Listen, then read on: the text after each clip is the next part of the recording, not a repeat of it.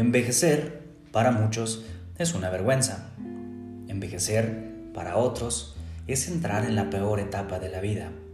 Pero para algunos, envejecer es un privilegio que permite saborear lo construido a lo largo de nuestra existencia. Hola a todos y bienvenidos a este nuevo podcast de La Salud Mental Importa. El día de hoy vamos a platicar sobre el arte de envejecer. La vejez, nuestra vejez, se construye de diversos elementos. Por un lado nos vamos a encontrar con la genética de la que somos portadores, es decir, todos aquellos rasgos heredados de generación en generación por nuestros padres y abuelos y familiares en general. Es decir, si venimos de una familia longeva, probablemente nosotros también lo seamos. Por el otro lado, si existe algún antecedente en la familia de alguna patología médica o bien una enfermedad crónico-degenerativa, pues nuestra forma de envejecer puede verse influenciada en gran manera por, por esta cuestión. Entonces, la parte genética va a jugar un factor sumamente importante en nuestra manera de envejecer.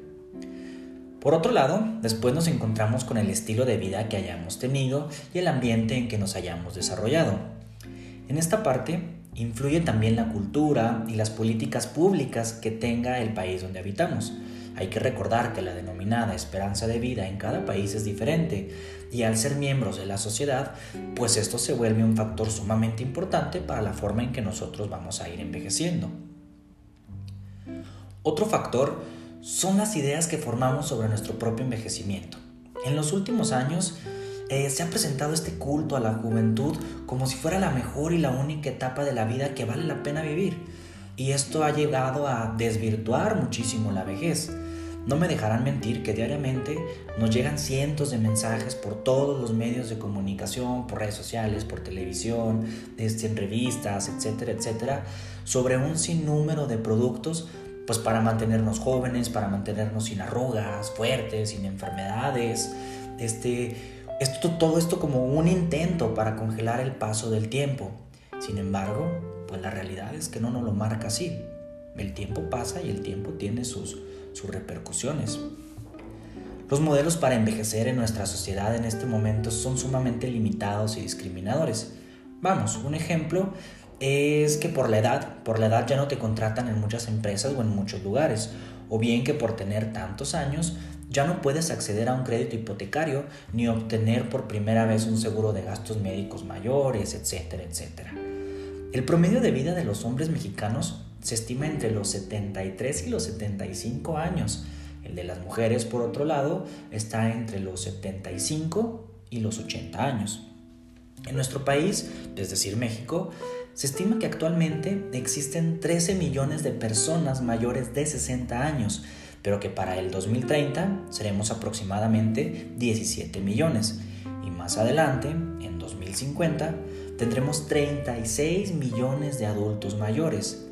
Y aquí es justo donde vamos a centrarnos, porque no todos vamos a envejecer bajo las mismas condiciones. Se ha vuelto realmente necesario reivindicar la tercera edad concientizarnos de que existen, que requerimos integrarlos nuevamente a la sociedad, aprender de ellos, atenderlos y por supuesto entenderlos. Cuando se le pregunta a la gente por qué tiene miedo a esta etapa de la vida, todo gira en torno a tres aspectos. El primero es que se asocia envejecer con la pobreza y con la soledad. El segundo, a tener que depender físicamente de otras personas. Y el tercero, es que se le tiene miedo a la vejez porque cada año que cumplimos nos hace dar cuenta de que tenemos menos tiempo para arreglar los errores que hemos cometido. Por lo tanto, el miedo tiene más que ver con cómo estoy viviendo hoy y enfrentarme a la sensación de que no he logrado todo aquello que yo quería o todo aquello que, que yo me planteé en algún momento.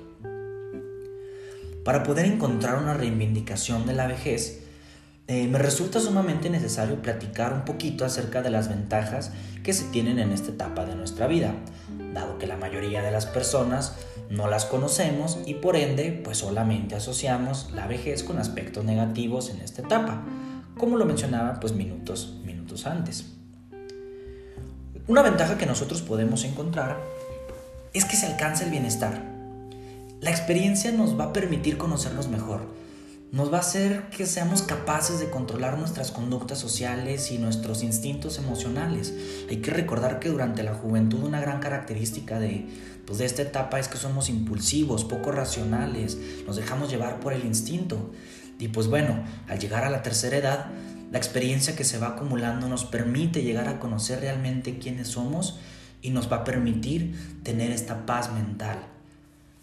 Otra característica de, ventaja, por supuesto, es que el adulto mayor se vuelve mentalmente más agudo.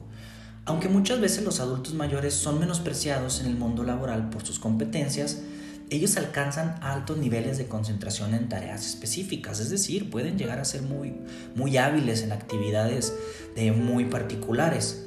Además, logran tener el mismo desempeño que una persona más joven en tareas orientadas a sus capacidades. Por supuesto, todo hay que, hay que adecuarlo, pero es que también existe este gran mito de que una persona adulta ya no puede realizar muchas actividades, adulta mayor, por supuesto.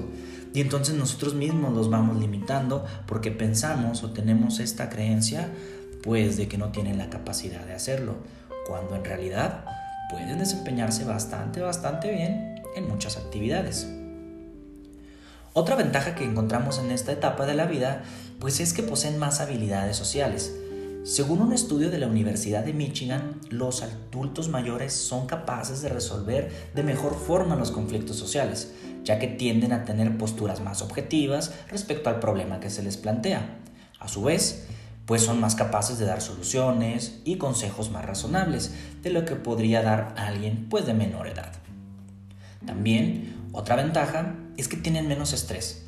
Aunque los adultos mayores llevan consigo problemas propios de la edad, aún así consiguen dejar otros atrás, es decir, van aprendiendo a priorizar o a jerarquizar sus problemas. El estrés que produce el exceso de trabajo, los problemas relacionados con la crianza y el crecimiento de los hijos se ven aminorados pasando los 65 años. Mantienen vidas más resueltas en todo sentido, lo que produce una disminución de la ansiedad. Otra característica es que mantienen matrimonios más estables. Las parejas que han estado unidas por largos años han pasado por procesos difíciles, permitiéndose aprender pues el uno del otro. Los adultos mayores tienden a demostrar de mejor manera su amor y respeto. Además, la ausencia de los hijos en casa permite que los matrimonios se reúnan nuevamente o que aprendan a, conocerse nuevamente y en esta, en esta etapa. A su vez, se vuelven más sabios. No sé si han oído ese refrán que dice, el diablo sabe más por viejo que por diablo. Y es la verdad.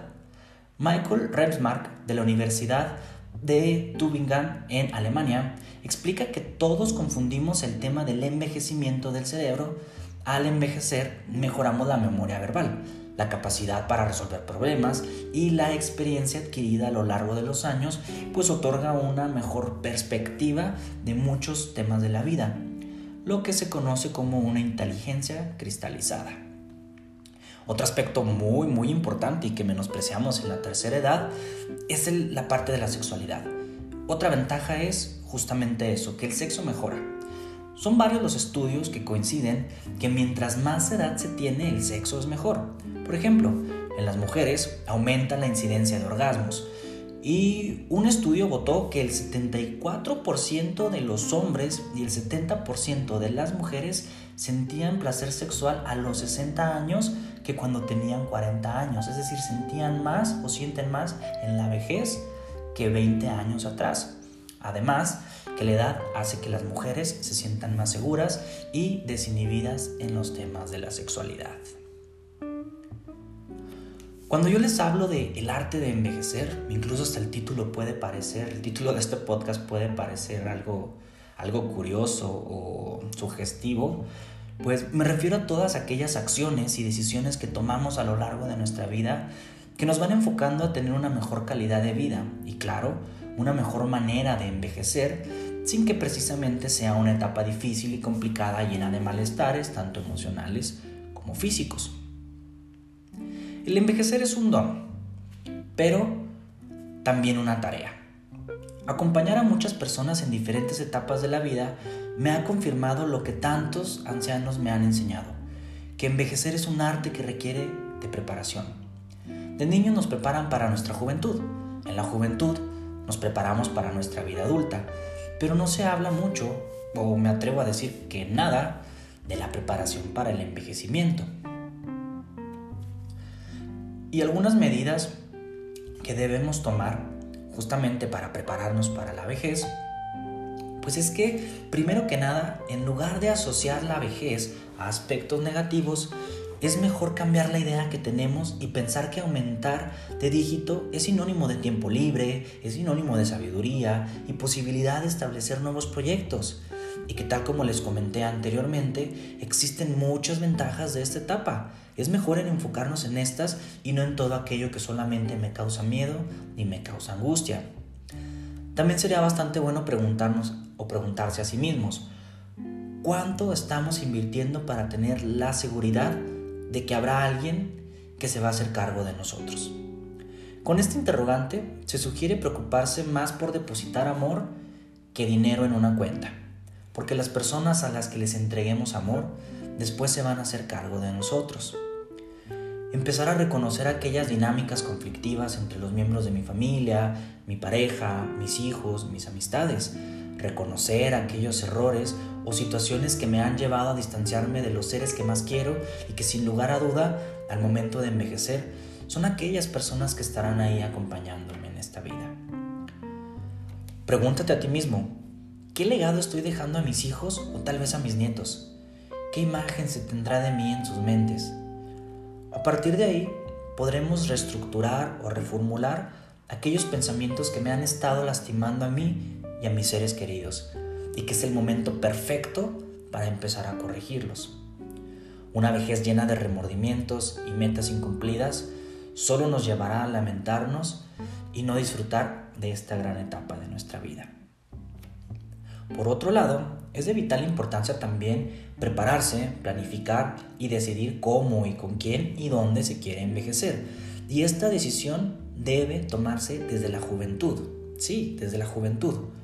Un ejemplo tal vez burdo, pero que clarifica esto que les digo, sería cambiar, vamos, por ejemplo, la tina del baño por una ducha, pues porque ya entrando en años no se podrán levantar las piernas para ingresar y salir de la bañera con facilidad, incluso hasta para prevenir accidentes, vamos.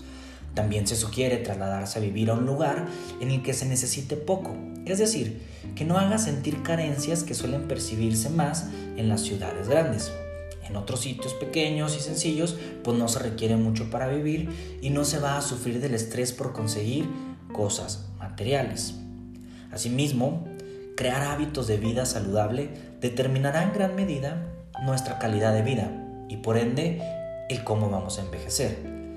Envejecer no necesariamente tiene que implicar un estado de deterioro físico y eso necesitamos tenerlo bien, bien, bien claro sino que al contrario, se puede llegar a esta etapa con una salud física más que eficiente, manteniendo claro hábitos de ejercicios, una buena alimentación y por supuesto muy buenos hábitos en cuestión del cuidado de la salud mental.